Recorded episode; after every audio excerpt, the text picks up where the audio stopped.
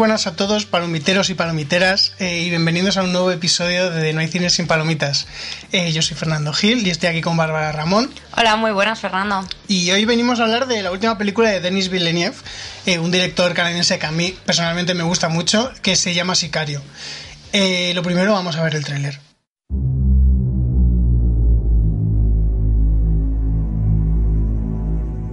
Departamento de Estado traerá a un agente especialista en combatir las actividades del cártel. Esta no es mi especialidad. ¡FBI!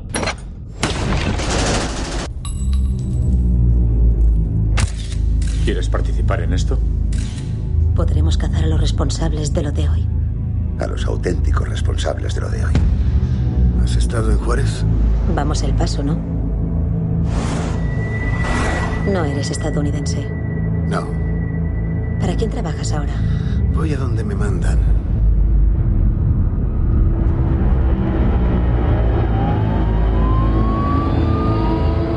Cada día al otro lado de la frontera matan a gente con su bendición.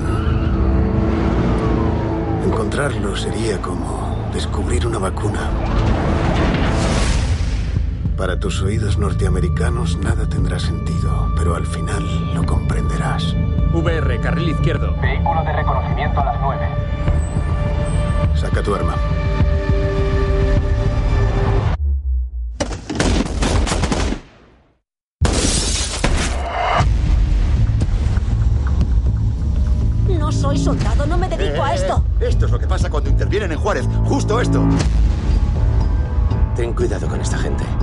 La CIA no debería trabajar a este lado de la valla.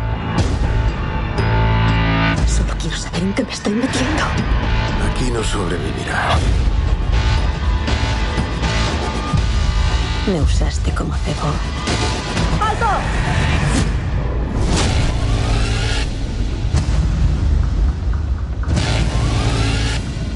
Viste cosas que no deberías haber visto. Trabajas para la competencia. Proporcionando un cierto orden que podemos controlar. Le contaré a todo el mundo lo que hiciste. Ese sería un grave error.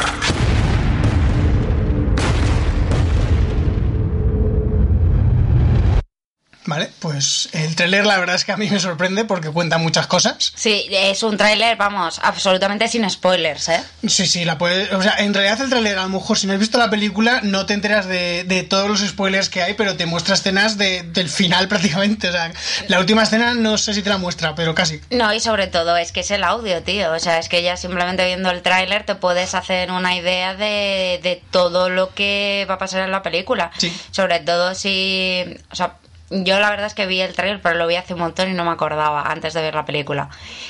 Y, y claro, o sea, mm, yo me sorprendí un poco, ¿sabes? A lo largo de la película, pero es que ya veo el tráiler, menos mal que no, que, que no lo vi, no nos lo pusieron a traición como en otras películas. Sí, es que este tráiler es muy spoileante.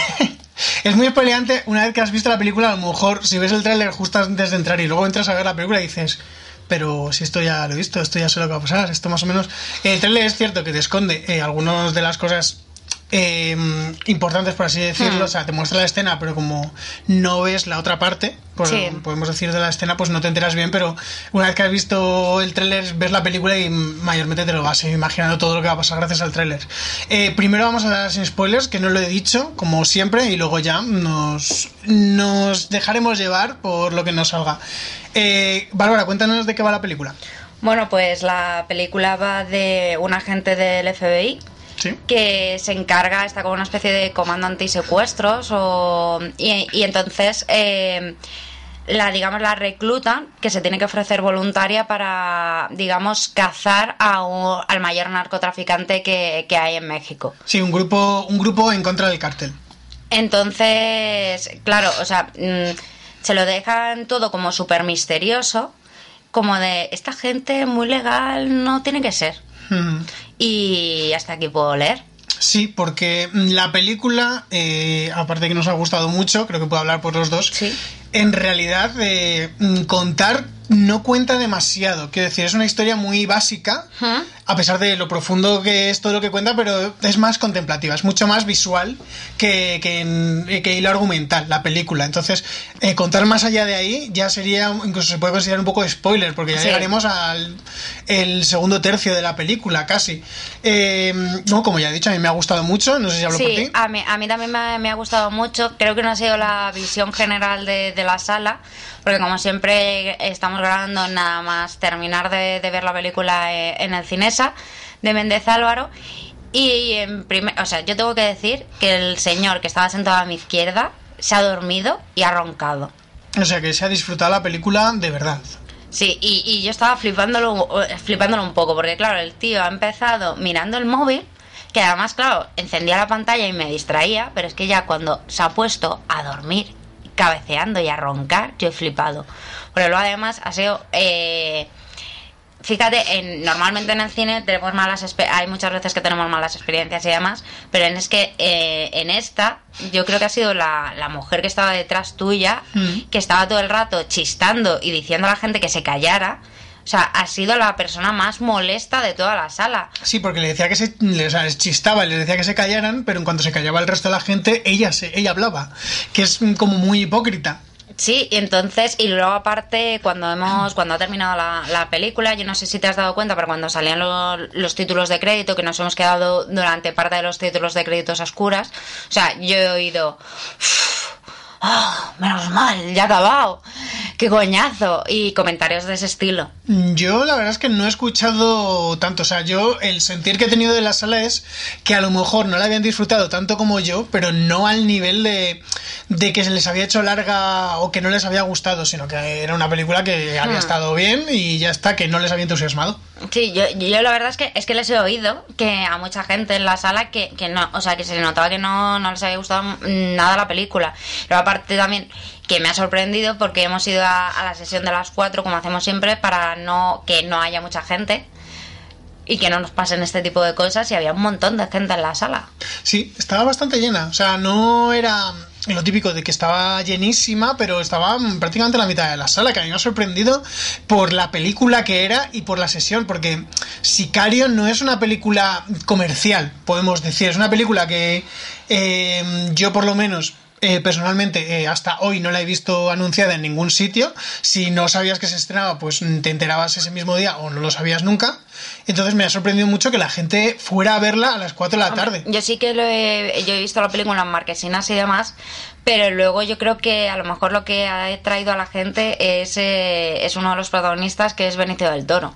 Puede ser, pero es que aún así yo sabía que salía Benicio del Toro en la película, pero precisamente porque yo estaba enterado por, porque a mí el director, Denis Villeneuve, me gusta mucho. Entonces yo estaba... y me pasó lo mismo que con Yorgos Lantimos, que es un director griego que no lo conoce prácticamente nadie, pero que yo estoy esperando la próxima semana que estrenen su nueva película. Entonces, eh, es- Denis Villeneuve es un poco más conocido, no vamos a mentir, pero que no es el típico director que arrastra a todo un fandom de gente, en Claro, plan 230 personas. Porque este director es el que hizo la de Prisioneros, ¿no? Y Enemy e Incendios, sí. Hizo Prisioneros y Enemy el mismo año, además. Claro, porque la de, hombre, Enemy, la verdad es que es una, es una película bastante especial, digamos, y que Es tampoco rara. tuvo mucha repercusión, pero yo la de, la de Prisioneros, o sea, yo recuerdo que también, sobre todo por, por el protagonista, nuestro Mm, querido por- Lobezno, Sí, por Hugh Jackman.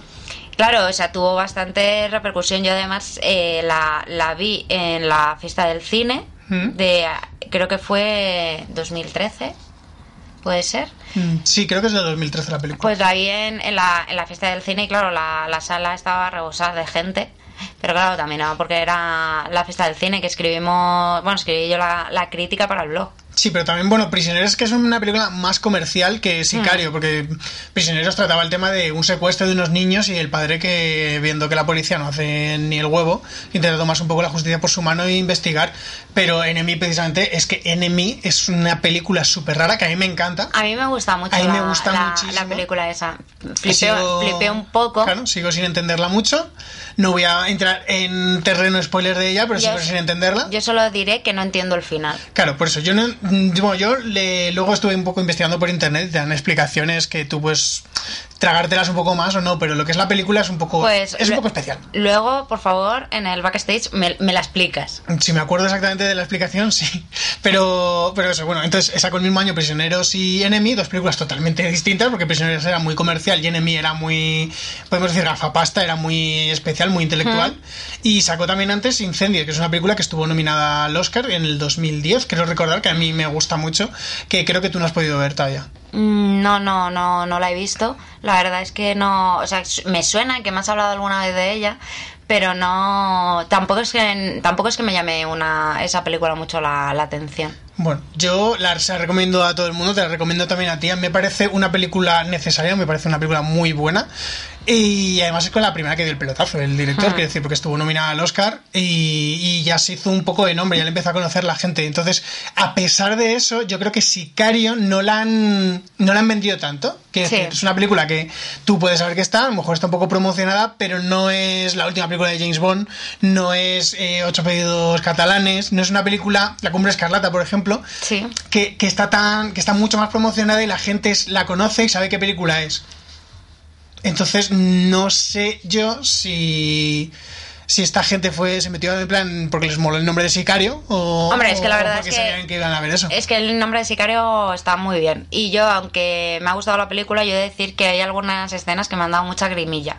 Sí, es que es una película muy cruda. Es una película, eh, además lo estaba pensando cuando estábamos viendo la película, que es que va de, de gente muy limpia en ambientes muy sucios, podemos decir, porque es una película muy cruda, el tema que trata del narcotráfico y todo, y tiene imágenes muy impactantes, la de los cuerpos, podemos Sí, decir. la, yo, o sea, ya he flipado sale en el tráiler, precisamente. La, la primera escena, Claro. que, que es una de las, creo que es la primera que se ve en, en el tráiler. Sí, bueno, es que el trailer en realidad te spoilea toda la primera secuencia, que es la del asalto a la casa. Claro, eh, yo he flipado porque, claro, ves lo- los cadáveres eh, en bolsas, de pie, emparedados, Mm. y, y eso, eso yo me, o sea, me ha dado mucha, mucha grimilla. O sea, digo, Sí. esto. Sí, sí, entonces tiene escenas muy fuertes que realmente te, te meten ya en la historia, porque Hmm. eh, lo, yo creo que las están precisamente así, son tan crudas para, para que eche un poco para atrás a la gente que no sabe lo que va a ver, para que ya Sí. sepa que, que no va a haber una película amable, podemos decir. Es una película muy desagradable, pero, pero aún así que te engancha. O sea, a mí me ha enganchado mucho. Sí, a mí me, ya te digo, me ha, me ha gustado bastante.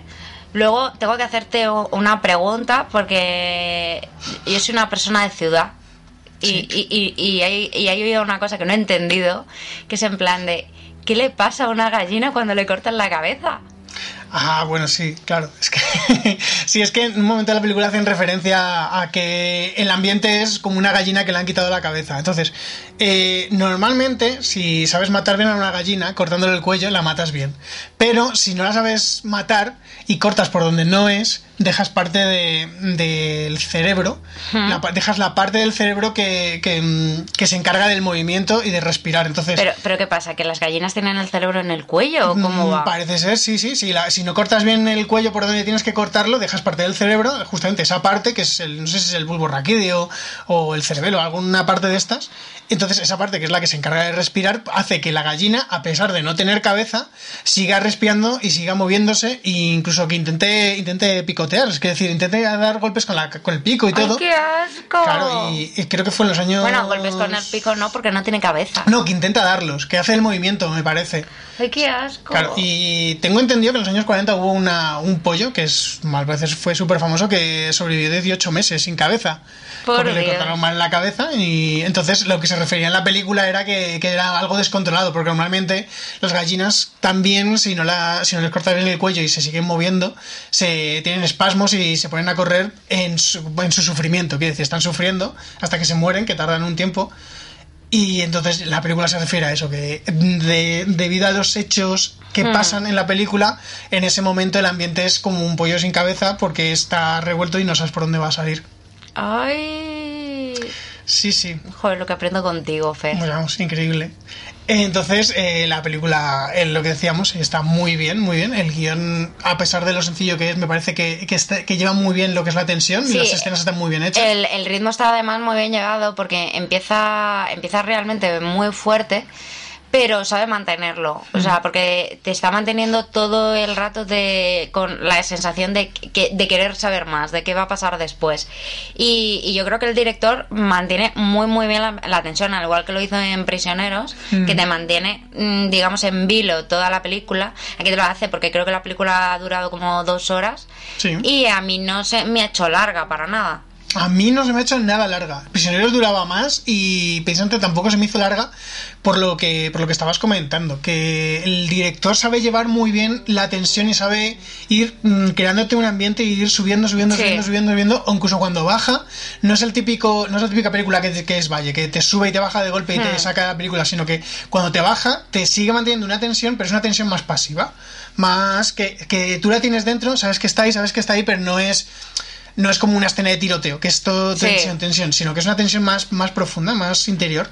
Entonces, el director, a mí me gusta mucho precisamente porque sabe llevarlo muy bien, que en Enemy también Mm. está, cómo te va llevando por la historia, a pesar de que es una historia muy lenta, muy lenta, muy lenta, muy lenta, muy lenta, va pasito a pasito, te sabe mantener ahí y sabe ir creciendo, creciendo, creciendo hasta el final, que es una explosión en esta Sí. película también, que es un final increíble. No, ah, después cuando tenemos en spoiler ya lo comentamos un poco más, pero yo creo que esta película tiene un guion bastante redondo. Sí, y luego aparte es la- las interpretaciones de los actores. O sea, yo destaco el personaje de Benicio del Toro, que me ha encantado. Mm. O sea, me parece súper redondo el tío serio que no sabes muy bien quién es. Eh, cómo está como súper callado. Y me ha encantado sobre todo la, la forma... O sea, ya no el, digamos, la... Cuando habla, sino la, la interpretación gestual. O sea, Mm. me ha parecido brillante. Sí, pero a brillante. parece- a mí también me parece increíble la interpretación de Benicio del Toro y de, y de ella, de Emily Bueno. Blunt, que me parece que precisamente hacen una pareja que se complementan Sí. muy bien, que los careos que tienen son muy creíbles. Tienen mucha sintonía, además. Tienen mucha sintonía y yo creo que hay química entre ellos. Ya te digo, además es que Benicio del Toro, o sea, tampoco es un actor que, que me entusiasme sobremanera. De hecho, eh, estoy intentando recordar alguna película que haya salido en plan de con un papel importante que me haya gustado y ahora mismo realmente no se me ocurre. Bueno, a lo mejor la de la que hizo del Che Guevara, que me gustó bastante. A mí no tanto, ¿eh? a mí en el Che no es de los papeles que destacó él, destacó, le destacó más en 21 gramos, que no sé Hmm. si es con la que ganó el Oscar o solo estuvo nominado, pero que es nominación creo que la tuvo segura en 21 gramos. Y me parece una de sus mejores interpretaciones y en sospechosos habituales hacia Sí. muy gracioso. Es además uno de sus primeros, pero precisamente en 21 gramos yo es el papel que más destaco de Benicio del Toro. Y es que la de, he de reconocer que no he visto 21 gramos. pues haces muy mal. A mí Iñárritu también me gusta mucho. Iñárritu es un poco más, más intensito. Todo Ujú. 21 gramos. 21 gramos recuerdo que la fui a ver al cine cuando salió. No recuerdo cuántos años tendría. Tendría 14. Y es una película que con 14 años no te enteras una mierda. ¿Vale? O sea, directamente. O sea, salí de la, salimos todo el mundo un poco horrorizados de la película. Cuando la veas ya me comentas, pero no es una película para ver. o sea, es una película intensa. O sea, no es la típica que te pones pero- después de comer. pero porque te puedes dormir. Pero con escenas de grimilla.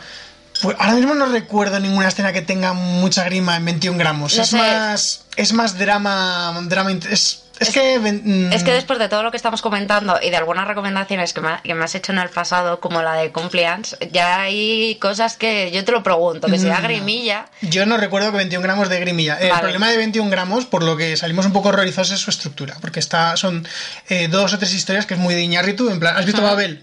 Eh, no, no la he visto tampoco. ¿Has visto Amores Perros? Es así. Vale, pues eh, Amores Perros, que es la anterior, es la más normal, por así decirlo. Son tres líneas temporales que se van cruzando y te las muestra desordenadas, además. Hmm. Entonces, eh, con 14 años no estás capacitado a lo mejor para seguirla. Pero nos hemos ido del tema.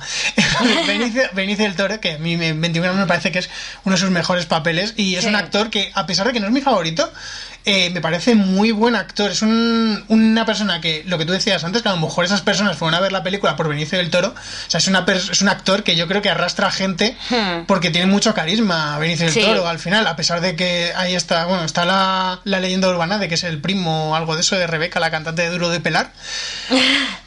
que no lo han confirmado creo que en ningún momento. El- a, lo, mejor- a lo mejor es verdad, pero no se ven nunca, pero tengo entendido eso. Y Benicio del Toro es un tío que, que cae bien. Y luego también me ha, me ha gustado mucho eh, Josh Brolin, que yo he de reconocer que le confundo muchas veces con Jeff Bridges. Ese sí, ese mira, le- tuvimos una discusión con Mark Wahlberg y Matt Damon, ¿te acuerdas? Sí. En este caso te, te apoyo un poco, porque es verdad que se parece muchísimo en la cara a, a Jeff Bridges. Te lo voy a, te lo voy a asumir ese, ¿eh? Oh, bien, bien. Ya no soy una desequilibrada mental.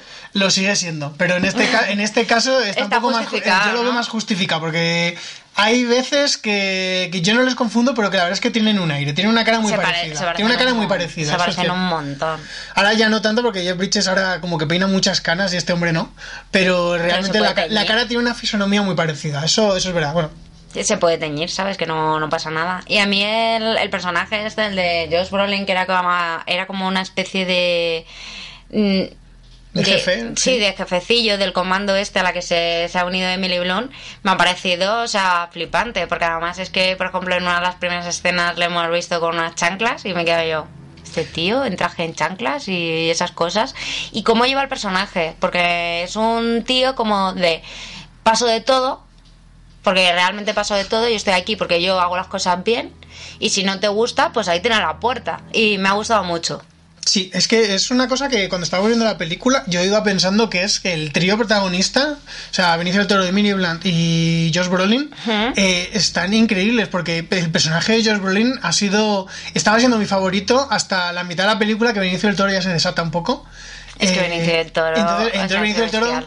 Yo tengo un poco de bristofilia, yo creo, porque Benicio del Toro, en el momento en el que empieza a ser como más peligroso, me, me gusta más el personaje. Tengo una bristofilia en los personajes. Pero lo que es el personaje de Josh Brolin, desde el principio es un tío como muy, muy, muy carismático. Sí. Y que a pesar de que es el enemigo, entre comillas, porque tú se- te- tienes que ir con la chica, eh, te, te come, o sea, se come un poco el carisma de ella, a pesar de que ella hace un papelón. Sí, sí, sí, es eso. Lo que pasa es que a mí la, la- el, pe- el personaje de, de Emily Blunt, o sea, yo flipaba un poco porque era en plan de te estás metiendo en un sitio que no sabes cómo va a acabar y encima no paras de poner pegas. Si te están diciendo todo el rato que si no te gusta que te vayas. O sea, que Pero es que ahí entra la... Pero que es que estás ahí en plan de, es que quieres, es Claro, que quieres claro. estar, pero no paras de quejarte. A ver, decídete, chica, decídete. A ver, es una, es una joven agente, entonces tú tienes que tener en la cabeza que a lo mejor tú, si estuvieras ahí, te pasaría lo mismo, que es, quiero, quiero tener un poco de reputación, este comando me puede dar eh, lo típico de llenar El el, salto, currículum, sí. el currículum, porque estás luchando contra un cártel, que eso, creas que no, en Estados Unidos tiene tela, porque el, el cártel te puede matar en cualquier momento, ya serías una persona muy importante dentro del FBI. Eres joven, por lo que tienes mucha ambición y es, a pesar de que tú sabes que están haciendo cosas malas, dices, joder, es que yo tengo interés en ayudarles porque si les ayudo voy a ser la puta hostia en el FBI. Y además eh, tienes esa curiosidad de agente de, Hmm. que hemos visto en todas las películas, que es que tú quieres hacer el bien. Entonces sabes que a pesar de, de todas las situaciones chungas que están haciendo, el fin, tú eh, tienes la, mm, la confianza de que el, fin último va a ser una cosa que va a ser el bien. Sí, el, de- lo que se dice de que el fin justifica los medios. Claro, entonces tú piensas que el fin va a justificar los medios a pesar de que los medios no te gusten. Por eso ella sigue ahí y sigue haciendo las cosas Hmm. que hace. Pero Josh Brolin le dice desde el primer momento, mira, si no quieres estar aquí, vete a tu casa y llora allí todo lo que tú quieras. Claro. Yo no te obligo a estar aquí. que estás tú aquí porque quieres. Y me gusta. Y luego también, eh, antes de que entremos en la zona sin spoiler, porque esto No realmente... con spoilers, por favor. Eso, con spoilers, perdón. Eh, yo flipaba porque es que salía de, de Walking Dead. Pero eso sí, sí, hace un personaje, no vamos a decir cuál, pero la verdad es que yo le he visto un poco raro. He visto en plan de, te has estirado mucho la cara o Sí, algo. le, veía, creo- le veía un poco rara la cara. Te- o sea, yo creo que se ha puesto Botox o, O algo. se ha puesto botox o algo, le veía como muy extraño, eh, en plan de, joder, Es- no, no está, sé. está raro o no, está, raro o no. Pero vamos, que yo he flipado. Digo, anda, mira, si. Sí, es que este- un montón de gente en esta película. Digo, si, si este tío, que yo no sabía que había sido de él desde The Walking Dead y ya está aquí. Hombre, salió en por War Empire, me parece que salía y ha salido en, varia- en varios sitios importantes. Eh, el actor creo que se llama John Berzan o Berzal Sí. o algo así, Berzal. Eh, otro, otro actor que yo he estado toda la película, como lo poco que ha salido, porque en realidad ha llegado un momento en el que ha desaparecido sin Hmm. justificación, que era un hombre con gafas y con bigote, que a mí se me ha quedado marcado. Claro, se te ha quedado marcado por el bigote. Claro, he dicho, este me ha copiado el look. Eh, que es Jeffrey, Jeffrey. Jeffrey Donovan. Jeffrey Donovan. Que cuando he visto su cara ya normal y luego he visto la MDB he dicho, ya sé de qué me sonaba, que hablamos de Len En Stinson, que era el que hacía del padre de, de la niña pequeña. Entonces he dicho, joder, ya, ya me cuadra todo. Entonces, ese actor, la verdad, lo poco que ha salido me, me ha gustado el personaje, lo que es el personaje. El actor, como iba un poco escondido detrás de las gafas y el bigote, me estaba más fijando en el bigote, no voy a mentir. Sí, pero ha, ha- ha estado muy bien porque todo lo que es, o sea, toda su escena, que luego si, si quieres la comentamos, o sea, me ha parecido redonda. Sí, una escena además muy potente que el, el trailer también se, Sí, se, sale. preocupa, se preocupa en spoilearte. Sí, sí, sí, pero es una, una escena bastante, es eso, bastante potente. De hecho, yo creo que todo lo que es esa escena desde el principio, cuando van por el pueblo y demás, o sea, yo- creo que ha sido la, la- una de las que más me ha gustado. Lo que es la primera mitad, la película es más adrenalítica hasta el final, que es otra Hmm. vez adrenalítico. Tiene el punto medio que es mucho más calmado, pero lo que decía antes, que te mantiene la tensión, Sí. pero es otro tipo de tensión. Eh, otro actor, ya el último que quiero decir es Víctor Garber, que a mí es un nombre, un secundario que a mí me, me parece que siempre, siempre lo hace Mm. bien. Salió en Argo, bueno, era el padre de Cindy Bristow en Alias, que todo el mundo le conocerá por eso. Y en Titanic. Y en Titanic era el, era el- no, el, el arquitecto, era el que había creado ¿no? el barco. El- Sí. No me sale, no, no es que Que, arquitecto que es exactamente. en plan de. Es, que yo siempre me acordaré de él cuando no hay botes salvavidas suficientes. Sí. Pues es famoso. por- es fam- yo me sonaba más por Alias, pero es verdad que sale en Titanic. Es que yo no soy muy fan de Titanic, ¿vale? yo por- tampoco, pero me acuerdo de él por eso. Por eso. Y Víctor Garber también es muy conocido porque, si te fijas, tiene un, creo que una oreja más grande que la otra. ¿Ah, y, sí? Sí, sí, es una cosa que traumatiza mucho a la gente normalmente cuando se da cuenta. Es verdad, tiene una oreja como más grande que otra. ¿eh? Ah, pues Sí, yo sí. no me he dado cuenta. Luego busco una foto en internet. Y en algo hacía del, del consulado, no sé si era el canadiense o No he visto Arrow, así que no te puedo Arrow dar no, Argo. Ah, Argo, perdón. La película de Argo. Sí, sí, sí. Es que te estaba entendiendo Arrow todo el rato y digo, pues no he visto. No, no, pues en Argo hacía del, del, del consulado canadiense de, Hmm. de allí. Entonces, Víctor Garber a mí me parece que es un secundario que, que no, des- no destaca de que se coma la película, pero que es un tío solvente. Sí, además que en todas las películas, o sea, mm, es un tío que, que su papel lo sabe destacar. Hmm. Una cosa que quiero destacar antes de que entremos en spoilers es el doblaje de Josh Brolin, porque he estado toda la película dándome cuenta de que tiene la voz de Solid Snake de Alfonso Valles, y me sorprende mucho que no te hayas dado cuenta tú. No, no me he dado cuenta. Pero es que, es que incluso en el- ahora cuando hemos escuchado el tráiler, eh, le aseguro que la gente que haya, que sea un poco fan de Metal Gear Solid haya dicho es Solid Snake, porque es que tiene una voz súper característica. Y tengo que deciros que hay escenas en las que habla por radio en la película que yo estaba todo el rato pensando que era Solid Snake en vez de Josh Brolin. Pues es que no me he dado cuenta también, o sea, yo no, o sea, tampoco soy muy fan de, de ese juego, pero que es que no me he dado cuenta. Pues yo ya te digo, búscate luego un vídeo o lo que quieras del Metal Gear y te vas a dar cuenta que es su voz, que además es el mejor doblaje de videojuegos. ¿Cómo es posible que no seas fan No, de ese juego? Porque no me gustan los shooters, que me mareo. No es un shooter, además. Ah, ¿no? O sea, hay, hay disparos, pero no es un shooter, es un juego de sigilo. Ese es otro tema también, pero no. pero un es en primera persona. No. No es en primera persona y yo, que, no. yo que he visto O entonces. sea, vale, hay- si te metes debajo de una mesa es en primera persona, pero solo cuando estás agachado debajo de una mesa. Ahora habrá que, habrá que volverlo a probar entonces, porque Sí. no, lo, no lo recuerdo. Vale, ya lo último, os lo prometo, lo último que quiero decir antes de los spoilers es que me parece que la fotografía de esta película es increíble. Sí, está muy bien. es muy, muy increíble. bien. Es una. Y además es que las escenas en las que salen lo- los paisajes y, y todo eso, y la escena justo que hablábamos antes de la, de la gallina, yo he flipado. Yo he Sí. flipado con esa escena. Sí, sí. Yo creo que es el mismo director de, de fotografía de, de Prisioneros, que era otra película que tenía una fotografía increíble. Impresionante, sí. En Prisioneros tenía el filtro azul, en este yo creo que tiene un filtro amarillo, Sí. un filtro arena. Sí, tiene un filtro de arena que además es que queda súper bien porque la mayor parte de la película se desarrolla en, en lo que es México y bueno, toda la zona sur de Estados Unidos y México, en la frontera, y es que está súper bien. O sea, queda muy bien, muy... y te hace meterte mucho más en la historia. Sí. Eh, ¿Alguna otra cosa que quieras destacar antes de los spoilers? Spoilers, spoilers. Muy bien, pues damos un segundito para que la gente pueda desconectar esto si es que no quiere enterarse de los spoilers y volvemos. Bueno, venga, dinos lo primero que quieras hablar de los spoilers. Yo flipo con Benicio del Toro disparando. ¿En qué- en cuál escena? que- o sea, quiero destacarlo. Porque, o sea, hay una, hay una escena.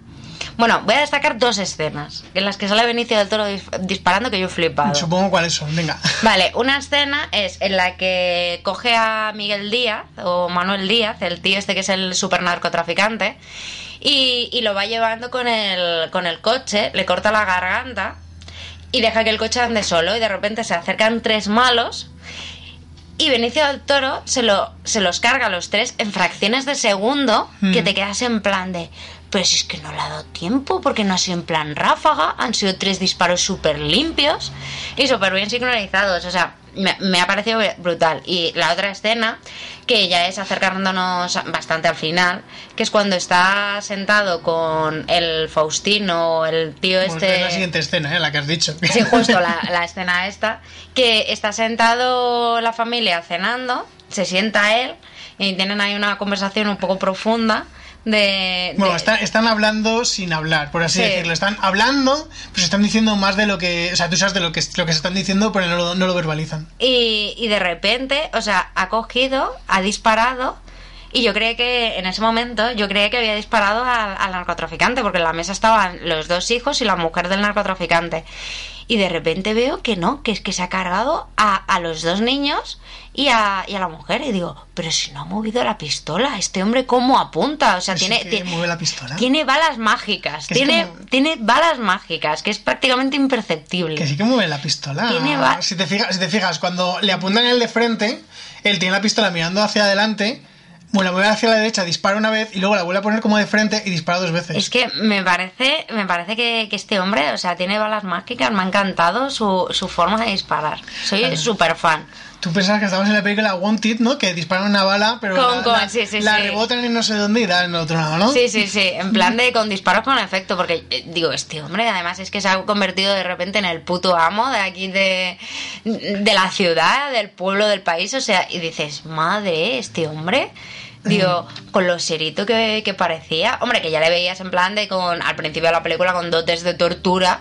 No, pero lo de la tortura es un poco más adelante. Al principio yo le veía con, con dotes de soldado. Yo pensaba que era soldado, no pensaba que iba a ser lo que al final es, que es un sicario. No, porque es lo que le da nombre a la película al final él.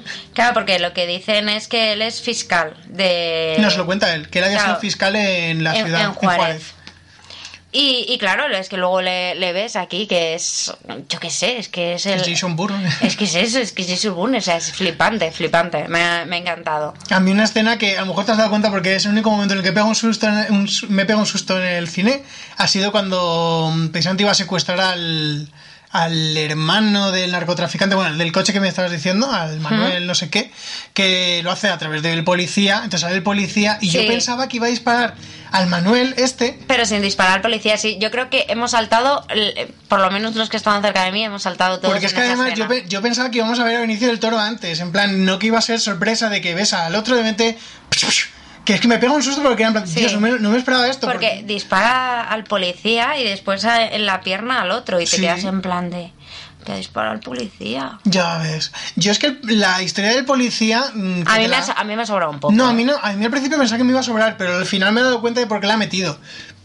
Que la ha metido precisamente para, para mostrarte cómo, cómo al final en México está tan interiorizado lo del cartel que aunque el hijo ese ha perdido al padre, sigue jugando al fútbol y al final eh, se escuchan los tiroteos para el momento del partido y luego vuelve a seguir. Entonces ves como eh, allí, que es un poco, yo creo que se van a quejar un poco allí en México cuando vean la película porque les deja, ser. les deja un poco de que cual- todo, el, todo el mundo es un poco sucio. Sí, y más que nada, o sea, ya ahora pues mm, a mí yo no creo que no voy a ir nunca a México.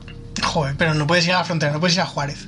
Porque es que me da miedito, porque ahí la gente se dispara por la calle y es que además la, la- una de las escenas del principio, cuando están yendo en el coche por, por la ciudad de Juárez y de repente ves eh, cuerpos mutilados, ahorcados, Hmm. ahí a la vista de todos y con la policía ahí y que nadie hace nada, o sea, nadie los descuelgan, eso es la ciudad sin ley Precisamente. literalmente y, y es que da, da muchísima grimilla y además es que lo que le han dicho a, a Emily Blunt que le dicen eh, tú date cuenta de que cualquiera puede ser un malo porque incluso la no te fíes nunca de la policía porque pueden matarte en cualquier momento Mm. porque pueden ser parte de- del cártel o sea ser policías corruptos porque y eso es lo normal y claro, luego ves, o sea, entre lo que le han dicho, ves lo- los cuerpos en, colgados. Luego la, cuando están en el tejado y dice, esto es lo que pasa con, cuando cortas la, la cabeza a una gallina y ves un montón de tiroteos, un edificio que explota. O sea, te quedas en plan de madre, ¿cómo tiene que ser la Ciudad de México? Yo precisamente eh, en eso que decías de que le dicen que cualquiera puede ser malo, que no se fíe de la policía, yo pensaba que la trama del policía lo que nos iba a mostrar es que hay policías que son buenos. Luego cuando se ha visto ya lo de que estaba él con la droga al, fi- eh, al final, Sí. ya todo lo del túnel, me llevó un poco de chasco, pero luego al final es lo que te digo, me lo ha arreglado porque he visto cuál era la intención que tenían, que era un poco lo de mostrarte que, que allí ella es el pan nuestro de cada día. Claro, pero es que de todas maneras, o sea, eh, tampoco se da a entender de que haya algún policía en, México que, que sea buena gente, ¿sabes? Claro, claro, por eso yo pensaba, eh, Porque- tonto de mí, también un poco que no iban a intentar entrar un poco en polémica con México y que van a mostrar la historia del policía que era bueno, que a lo mejor al final pues era matado por error o lo que Mm. sea, iban un poco a demonizar precisamente el estereotipo de que todos los mexicanos son malos. Entonces me lleva un poco de chasco por eso, porque era en plan, joder, para este tío que me lo podíais haber puesto Sí. como bueno, pero mm, aún así es lo que digo, a mí su historia me sobraba, al principio pensaba que me iba a sobrar, pero luego me ha gustado. Yo a mí ya te digo que, que a mí me ha sobrado un poco la, la historia del policía porque creo que me podían haber dicho lo, lo mismo con menos. No, pero es que eh, la historia del policía te la van mostrando para que tú sientas empatía por él. Entonces, para el final, cuando, cuando Benicio del Toro se lo carga, tú puedas tener un poco una explosión de me cago en la leche Benicio. Joder, ¿qué cojones hace? Porque si el tío este te lo muestran una vez, Hmm. cuando se lo carga, pierde el impacto porque no le conoces Pero, de nada. de todas hombre. maneras, el, el policía, yo cuando me he dado cuenta que traficaba con droga, yo ahí Claro, yo me llevo un chasco. Pero Sí, luego cuando a- se ponía a, llorar digo- y todo ese. No, no, yo cuando, cuando se ha puesto a traficar con droga y le ha matado a Benicio del Toro, era en plan de, ah, no haber traficado. Bueno, yo no lo veo así. A mí, a mí, me, a mí el personaje me ha dado un poco de pena y yo creo que por eso lo han mostrado también para, para que cuando se lo carguen demonices más a Benicio del Toro porque lo que es el último tramo de, de Benicio del Toro se descubre como el, ma- el malo supremo de la Hmm. Sí, sí, película. sí, pero es que es, es que es brutal, pero es que también no tienes que entenderle. Porque claro, es que eh, Benicio del Toro realmente era, era yo, vamos, creo que, que era fiscal en la, en la ciudad de Juárez. Y, y se volvió a- aquí con el cartel colombiano, eh, Medellín, además que lo, que lo mencionan, eh, porque a su matan a su mujer y a su hija la tiran a un cubo de ácido. Es- son súper majos los del cártel. Pero es que además, o sea, te lo muestra como, yo qué sé, como algo normal Sí, realmente. cotidiano, sí, sí. Y, y yo he flipado y digo, joder, es que normal, Benicio ahí, venganza, di que sí. No, pero sí, no digo que no esté justificado. Digo que precisamente al final, cuando se descubre la verdadera cara de Benicio del Mm. Toro, porque te van dando pistas un poco en lo del interrogatorio, no ves lo que pasa, pero de repente ves que tienen toda la información. Bueno, que yo además en, en lo del interrogatorio, yo tengo que decir esto, o sea, yo he flipado, porque por- de, de repente, eh, bueno, Benicio del Todo entra a la sala de interrogatorios con una garrafa de agua de 5 litros, le abre las piernas a- a- al hombre este, al malo, que creo que se llama Guillermo, Sí. y le pone todo el paquete en la cara.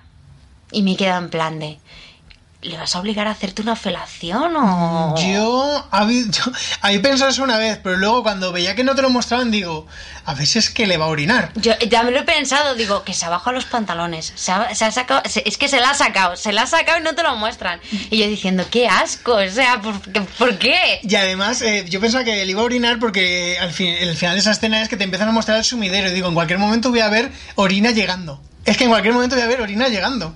Pero y- es que ya te digo, yo he flipado con, con esa escena porque es que, de, de hecho, o sea, no entiendo, o sea, es que, le- pero es que se lo, o sea, es que prácticamente le mete el paquete en la cara. Y además ahí me encanta la línea de, de Josh Brolin, porque cuando entra primero Josh Brolin con el, con el del bigote a interrogarle, él dice, yo no voy a hablar contigo. Y cuando está ahí, le pone el paquete en la cara, dice, a mí no me mires, tú no hablas conmigo. que es como, te la tenías guardada. te ha sí, dolido, te ha dolido. Yo en esa escena, cuando, antes de que entrara mm, Benicio del Toro, cuando va con la con el este del agua, que antes Josh Brolin entra y le dice, veo que te estás llenando el estómago de agua. Veo que va con la del agua y digo, ostras, que le va a ahogar. O sea, que le va a hacer tragarse los 10 No, litros yo- de agua. Yo la verdad es que lo que he pensado en ese momento es que le iba a hacer un, un ahogado en seco, Hmm. que era en plan de que le iba a poner en plan de una toalla en la cara y le iba a tirar la garrafa por encima para que no pudiese Lo mismo respirar. es lo que hace, ¿eh? Lo mismo es lo que como no nos Que lo además- muestran, lo mismo es lo que además hace. es, es una, es una tortura que yo he visto en, en bastantes en bastantes películas y, y me parece súper cruel. Porque claro, o sea, estás en seco y, Mm. y es que, o sea, te sientes que te ahogas, como Sí. si estuviese, como si te estuviese metiendo la, la cabeza en, un- en una bañera. Lo que pasa es que lo hacen así, más que nada porque es mucho más fácil controlar que no te ahogues. Mm. Porque muchas veces se, se- bueno, se ha visto en películas y demás que le están haciendo la tortura de la bañera y sin querer le matan. Entonces así lo controlas más fácil. Y yo lo he pensado, lo que pasa es... Y, y de, además es que me he decepcionado un poquito de no ver qué es lo que hacía aquí eh, Benicio. Pero es que yo no te lo muestran precisamente para que no demonices en ese momento a Benicio del Toro, para que tú Hmm. sepas que Benicio del Toro es un sí, tío, sí, un tío que sabe lo que hace, pero que no sepas lo que sabe hacer. Sí, sí, pero vamos, ya, ya te digo, he, flipado, me ha, me ha gustado mucho esa escena, pero, y- o sea, yo creo que con la que me quedo es sin duda con, con la escena de la cena. Hombre, sí, Que yo la, es que la escena de la cena es el, el clímax, es el culmen de todo lo que te han ido mostrando en la, ante la película, ya cuando ya va a terminar la misión, pero Hmm. Porque la sobre a mí la escena, una- sí, a mí eh, la escena precisamente de la frontera cuando están volviendo el atasco, me parece Ah, que sí. me parece una sí, escena sí. mucho mejor, no mejor construida, pero me tenía más en tensión, porque el final yo me lo imaginaba. En esa escena era mucho más imprevisible. En la escena de la frontera yo no tenía ni idea de por dónde iban a salir, ni si iban a salir todos. Claro, porque además en, en esa escena están, están volviendo en, en el coche después de haber ido a buscar a Guillermo a su casa. Que han Bueno. tenido que cruzar, de, han tenido que ir de Estados Unidos a México, Y cruzar la frontera y volver. tenían que volver.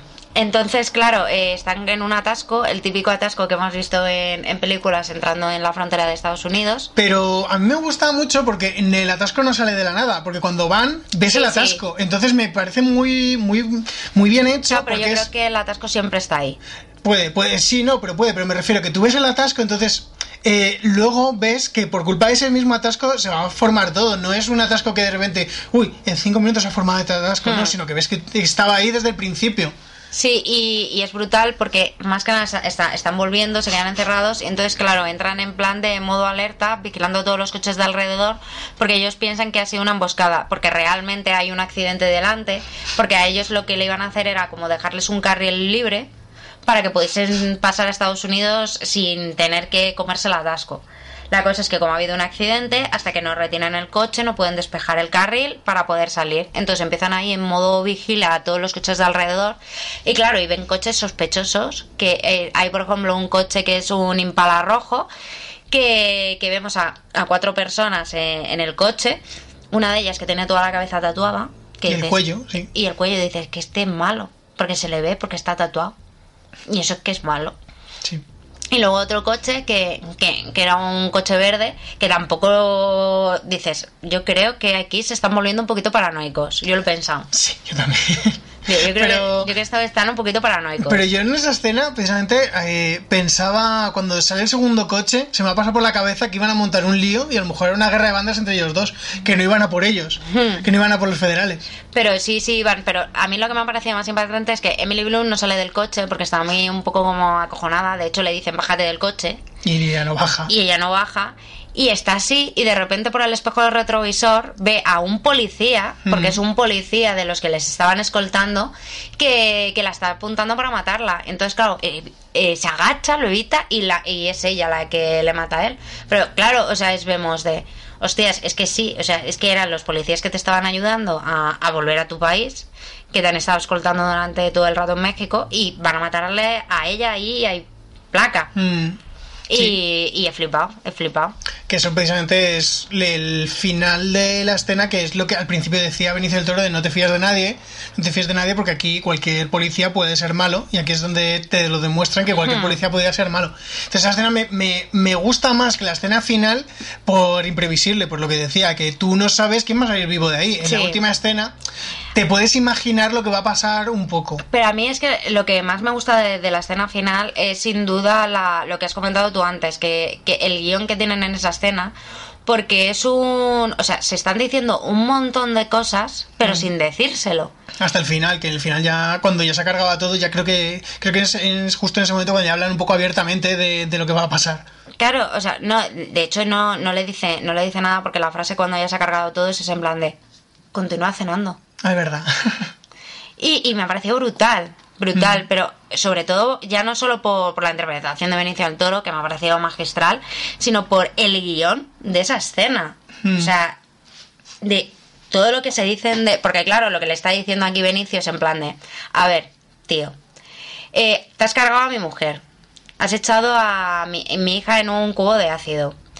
Eh, me he metido en el rollo este de la droga, aquí para hacerte competencia, y resulta que me estás intentando hacer la cama. Pues, o sea, ¿qué esperas que voy a hacer?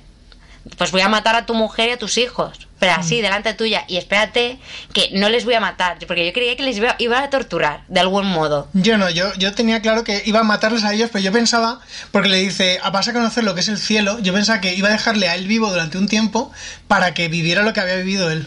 Hmm. Yo tenía Sí, yo, yo- yo también lo, lo he pensado porque es en plan de. Claro, porque es que se lo ha cargado así como muy rápido y yo lo hubiese dejado ahí sufriendo un poco más. No, pero yo creo que él quería hacerle sufrir, pero había visto que el que al final el narcotraficante este no, no era para tanto, que al final, Hmm. porque el narcotraficante en el momento en el que se sienta a la mesa con ellos, Sí. el narcotraficante ya se da por muerto, ya le dice precisamente no lo hagas delante de mi, de mi mujer y mis hijos, porque él ya se ha dado por muerto, entonces yo creo que ahí Benicio del Toro se queda un poco plof porque era en plan de, joder, este tío llevo tanto tiempo detrás de él, y al final es un mierdecilla que no tiene ni huevos para intentar darme la réplica. Sí, ni darme, oh, yo que sé, pena, suplícame. Sí, claro, No, no, que, por favor, que no le da juego. Entonces yo creo que, se, que por eso al final se lo carga tan rápido, Hmm. porque es en plan de no voy a poder sacarte nada, te quito ya de en medio y ya cierro este asunto en mi cabeza. Sí, sí, pero vamos, me ha, me ha parecido que, genial.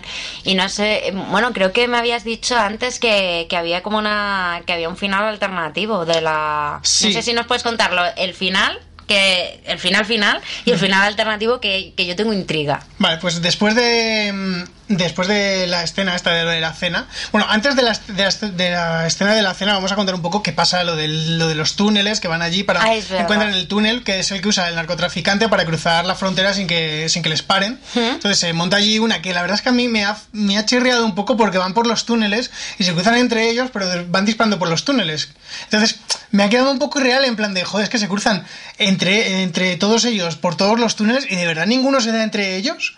Porque por mucho que estén en un eh, están disparando hacia la izquierda, paran, pasa, o- pasa uno Pero por delante que, de ellos. que están entrenados. Sí, pero que, que me ha chirriado un poco, simplemente. La escena me parece que está muy bien, eh, es Hmm. muy tensa y, y la verdad es que yo no sabía tampoco muy bien por dónde iban a ir, pero me ha chirriado un poco eso, simplemente.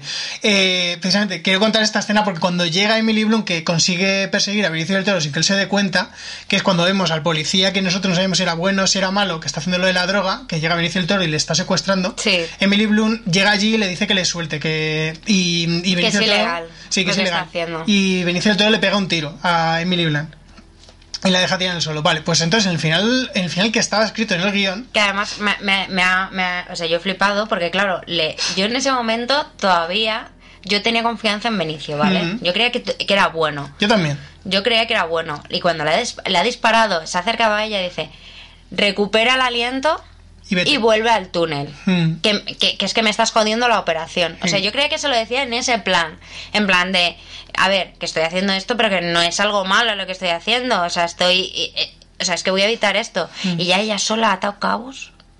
Hombre, eh, ha dado un poco cabos porque yo creo que eh, fuera de cámara Benicio del Toro le había contado algo más, a lo mejor. O ella ya... No, no, no, porque cuando sale del túnel es cuando el otro le cuenta, cuando le cuenta Solid Snake, este, el George. Brolin, le cuenta, le cuenta a Emily Blunt precisamente lo de, lo de que el narcotraficante es el que había matado a la mujer y todo esto y que desde entonces había metido Benicio del Toro Claro, pero- en el lado oscuro. Pero que yo de todas maneras lo de... O sea, que es ella la que se da cuenta de "Ah, que Benicio es de la competencia. Pero, se da cuenta porque es por decir que el otro le cuenta la historia que ya era en plan de, mira, une tú los puntos, porque es que ya no te lo voy a hacer yo todo. No te voy a, no te voy a hacer el croquis yo también.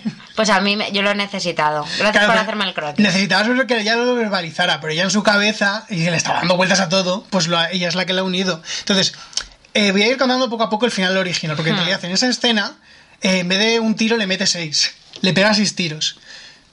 Y sigue normal. Quiero decir, la deja allí tirado y sigue normal. Entonces, después de que se haya cargado al narcotraficante, en el final que nosotros hemos visto, eh, Benicio del Toro va a la casa de ella para que firme un papel donde dice que. Porque mm, no lo hemos dicho, pero ella era como la supervisora, por así decirlo. Porque la que, se opera- que se al final. la operación. No, pero a ver, en realidad lo sabíamos desde el principio porque. eh, bueno, ella lo tenía que saber desde el principio porque ella tenía que saber que las operaciones de la CIA en territorio americano Claro, solo, pueden, solo pueden llevarlas a cabo con la supervisión de alguien Claro, del pero- FBI que, que determine que es legal. Pero ella no lo sabía hasta que no se lo ha dicho su compañero. Como vale, sí, porque el compañero es mucho más listo. Porque era abogado. Es verdad. Entonces, eh, Toro le lleva un papel donde ya tiene todo escrito, ya solo tiene que firmar que toda la operación ha sido legal bajo los parámetros del FBI. Y ella dice al principio que, que no, que ya no lo va a firmar porque ahí ha habido de legal lo que, lo que yo de cura.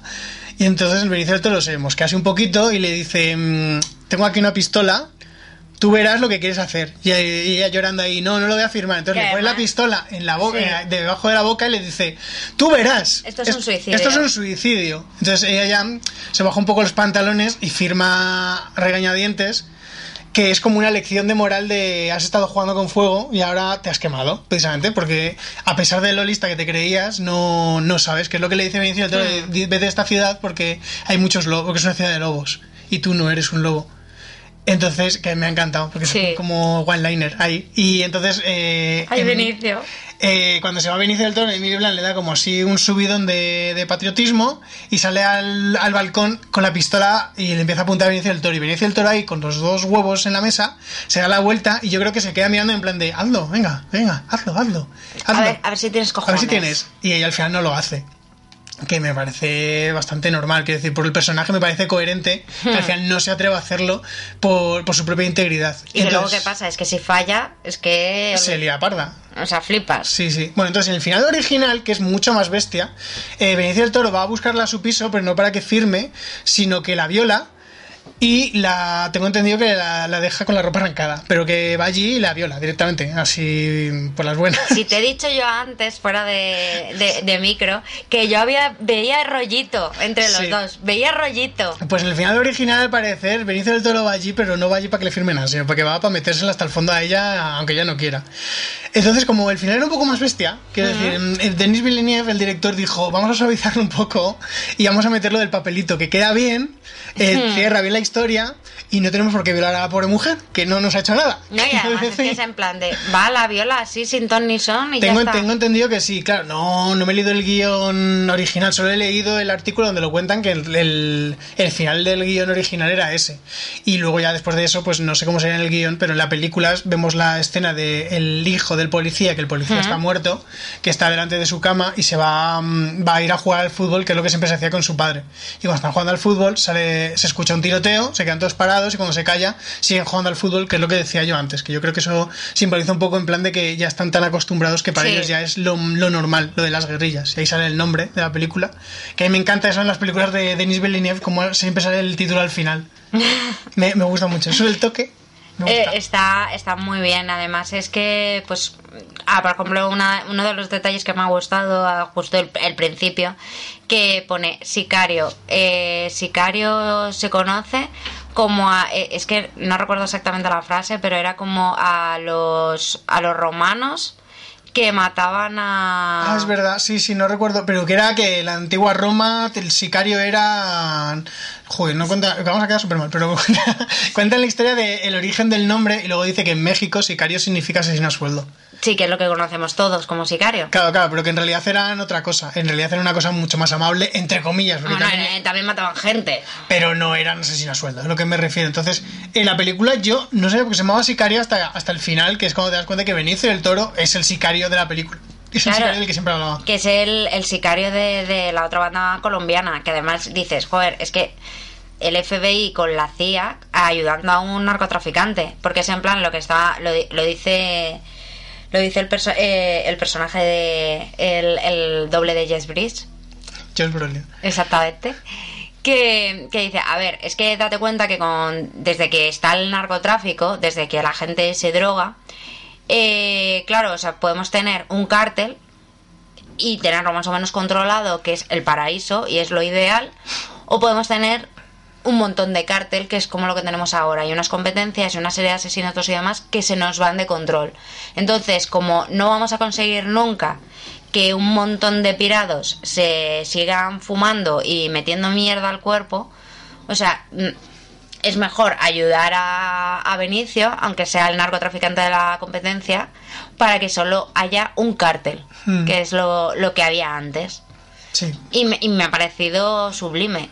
A mí es que la película me parece increíble, lo que decía antes, de el guion por sencillo, Hmm. o sea, en su sencillez y todo lo que implica es me, me parece súper rico en, en- en temas, porque Sí. trata temas eh, muy de actualidad de allí de Estados Unidos, lo del cártel y todo eso, pero lo trata de una forma muy sencilla. Y me parece sublime el- la expresión esa precisamente final cuando ella se da cuenta de que ha sido un simple peón y que en realidad la necesitaban simplemente para que ella dijera que, que sí, que todo muy bonito, pero que pasaban totalmente de ella. Claro, porque ella, de hecho, a lo largo de toda la película no entendía por qué la habían cogido. De hecho, yo tampoco lo entendía, porque era en plan de. Ah, pues le- yo sí, yo. Es que precisamente al principio te dan una excusa que es lo de que ella es muy joven, pero que lleva muy bien los las escenas de tiroteo, lo- las operaciones. Entonces, Claro, yo pensaba que la cogían porque era un gran agente. Claro, yo la creía que la cogían porque era una agente, pero luego a lo largo de la película he visto que tampoco la dejaban participar mucho ni nada. Entonces digo, pues es que yo no sé para qué la han pillado. Pero es que yo creo que no la dejaban eh, eh, implicarse, precisamente porque ya desde el principio, eh, desde la primera operación, da a entender que ya no quiere estar allí. Entonces, yo creo que Josh Brolin dice: Mira, ya que no quieres estar aquí, te doy un papel súper secundario. Y ya está. Yo no entendía como que estaban no haciendo el vacío, sino que estaban haciendo que ella pero- tuviera menos pero- papel por pero- eso. Claro, pero que es que no entendía. A ver, es en plan de. La has cogido porque se supone que es una superagente. Ves que no es la superagente que tú querías. Yo no sé por qué la mantienes ahí. Y claro, y ella tampoco lo sabía, claro. De hecho, se lo ha preguntado en una de las escenas que se ha visto en el hotel. Dice, es que no entiendo. Dice, ¿por qué, porque es, mm, que seguís queriendo que esté aquí? Es que no lo entiendo. Y ya se lo dice su compañero. Y le dice. A ver, porque la CIA no puede hacer ningún, lo que has dicho tú antes, que no puede hacer ninguna operación fuera de jurisdicción sin la aprobación y supervisión del FBI. Sí, que no pueden, no pueden hacer operaciones en el territorio americano, porque el territorio americano solo puede hacerlas el FBI. Entonces necesitan la supervisión de alguien del FBI. Entonces, claro, yo, yo he flipado. Digo, ah, mm, y ella también, claro. Claro, ahí le ha cuadrado todo. Dice, ahora me cuadra todo. Claro, claro. Bueno, eh, ¿alguna cosa ya final de la película para cerrar? Que es una película que recomiendo muchísimo. Y, y además la recomiendo verlo en, en el cine porque es lo que comentábamos antes, la, la fotografía es increíble. Y, y es que si no, si no la habéis visto, aprovechar, estamos en fin de semana de estreno y yo creo que es una película que, que, va, que, que va a tener repercusión. Yo, eh, es una película que estaba pensándolo, además, cuando la estaba viendo un poco, que. Porque yo cuando veo las películas siempre pienso en si se la puedo recomendar a mi madre o no. Soy de, de pensar en eso. Estaba pensando, es una película que yo querría recomendarle a mi madre porque seguro que le va a gustar, pero sé que mi madre me va a decir que es una película muy lenta, porque a mi madre es la típica Mi madre diría lo mismo. que si a los cinco minutos no han empezado a pasar cosas importantes, dice, uy, esta película es muy lenta, ¿no? Bueno, pero el- esto lo bueno es que en la primera escena es brutal. Pero entonces- luego para. Pero luego hasta el, hasta lo de México está como más, más calmado y la parte media es muy calmada. Entonces yo sé que mi madre me va a decir, esta película es como muy lenta, ¿no? Pero es una película que yo creo que le puede gustar. Entonces yo recomiendo, si vuestra madre es igual, que se la, que se la recomendéis y luego me digáis lo que dice para saber lo que va a decir mi madre. Mayormente. Pero yo se la recomiendo a todo el mundo, también igual que tú. Es posiblemente eh, la película de las cuatro de, de Villeneuve. Bueno, no es la que menos. Creo que la que menos me ha gustado eh, es Prisioneros y me ha gustado mucho. Esta me ha gustado yo creo que un poco más que Prisioneros, pero no me parece la mejor del director, a pesar de que me parece un peliculón. Quiero decir, de las cuatro películas me parece muy buena y se la recomiendo a todo el mundo, pero que vayan un poco sobre aviso. También de que no es una película mm, amable de ver. No es una No. película que tú vayas a ver y vas a acabar de. No, no apta para estómagos sensibles. Además, pero no es una película que te deje un, hay felicidad en el cuerpo. Es una película que te toca, un po- te toca por dentro y, y te Hmm. deja a lo mejor un poco tocado. Bueno, pues yo, si no quieres decir nada más, podemos ya cerrar. Sí, la película. Lo que luego ya terminando con, con la película, eh, lo que sí que ya voy a hacer un poco de spam Mm. y, y deciros que dentro de poco empezamos un nuevo podcast que ya lo hemos comentado en, en el último programa de, de que grabamos sobre las JPod y es que empezamos un nuevo podcast que es No hay eh, deberes con palomitas, Mm. perdón, en el que vamos a, o sea, es un programa en el que, que va a ser mensual, va a salir todos los días 10 de cada mes, en el que hablaremos de una película que el, el primer- la primera va a ser El Buen Hijo, que va a ser a, a cargo de nuestro querido compañero Tom Clatt. La segunda no lo sabemos, pero será una recomendación o de Fernando o mía. Y luego eh, la tercera, evidentemente, quien haya quedado de los, de los tres, de los dos, perdón. Y ya empezaremos a traer invitados para que cada mes, cada alguien nos obligue, digamos, a ver una película. Ya sea que le haya gustado mucho o que le haya horrorizado. Y como ya dijo Fer en el anterior programa, a ver, nos podéis recomendar para que veamos una película que os horrorice. ¿vale? Que, que no soportéis, en plan de, yo qué sé, el maravilloso mundo de, de las hadas de campanilla o algo por el estilo. Pero tener en cuenta que vosotros también la tenéis que ver porque tenéis que venir aquí a hablar de ella. Entonces vosotros veréis. Claro, aquí ya viene el nivel de masoquismo de la gente, de si quiere volver a ver esa película que tampoco le gustó, solo por jodernos a nosotros y ya que están, jodes a ellos mismos. Y luego también, si queréis que, pues eso, si queréis participar con nosotros y hablar una, una película que, que os haya encantado, o sea, estaremos encantadísimos de que, de que estéis con nosotros en Deberes con Palomitas. Mm. Y, y sobre todo, vamos, yo tengo muchísimas ganas de, de hablar del buen hijo. No sé si a ti te pasa lo mismo. Sí, sí, además es una película de, de nuestra infancia, porque es del principios de los 90, si no recuerdo mal, y yo tengo muchísimas ganas de hablar de ella porque, mm, no sé, quiero revisionarla y ver, y ver si me gusta tanto como me gustó en su momento. Sí, claro, o sea, yo tengo ganas de, de hacer el revisionado y, y, y de enterarme, bueno, y de y que comentemos en el, en el podcast. Pues eso, ya no solo la película del buen hijo, sino como es una película con un guion bastante duro, digamos, Mm. ver si la realidad supera la ficción Sí, o qué sí, pasa. Hay que, tema. hay que ponerse a investigar, Fer. Hay que ponerse. Ya yo esta misma noche me pongo ahí eh, en Google niños malos. y eso. Y espero que, que es eso, que disfrutéis de- del, o sea, que disfrutéis del nuevo programa de Deberes con Palomitas, porque nosotros ya sabéis que somos súper cinéfilos y siempre Mm. estamos con el bol de palomitas al lado mientras vemos alguna película. Sí. Y, y estamos deseando empezar a participar. Sí. Bueno, terminamos el momento spam. Ya, que ahí era necesario porque es el nuevo programa, había que promocionarlo un poquito entre nuestros seguidores. Spam, spam. Spam, spam. Eh, bueno, vamos a escuchar los métodos de contacto. Nos podéis encontrar en nuestra página web www.nohaycinesinpalomitas.com, en nuestra cuenta de Twitter, arroba cine. También estamos en Facebook y Google Plus como No hay cine sin palomitas. Y nos podéis escuchar, aparte de nuestra página web, en iBox y iTunes, en el canal de No hay cine sin palomitas. Y si queréis mandarnos vuestras ideas, propuestos o simplemente quejas, nos podéis escribir a nohaycinesinpalomitas arroba gmail.com. Bueno, eh, Bárbara, ¿a ti dónde pueden, eh, no, dónde pueden contactar contigo? Perdona. Me, me podéis contactar en Twitter como arlux, arroba luxbardj, luxbardj y escribirme que estoy encantada de, de responder y, y de comentar cosillas de series, cine y, y Y de Doctor. Who, y de Doctor Who, por supuesto. Eh, bueno, a mí me pueden contactar en Twitter como FGLalar, que como han empezado las series, pues últimamente estoy escribiendo un poco más, aunque me, me, me he quedado un poco en Netflix ahí metiendo, me gusta ver monólogos y películas y estoy muy atrasado en series, o sea que meterme un poquito de caña. Y nada, pues nos escuchamos la próxima vez.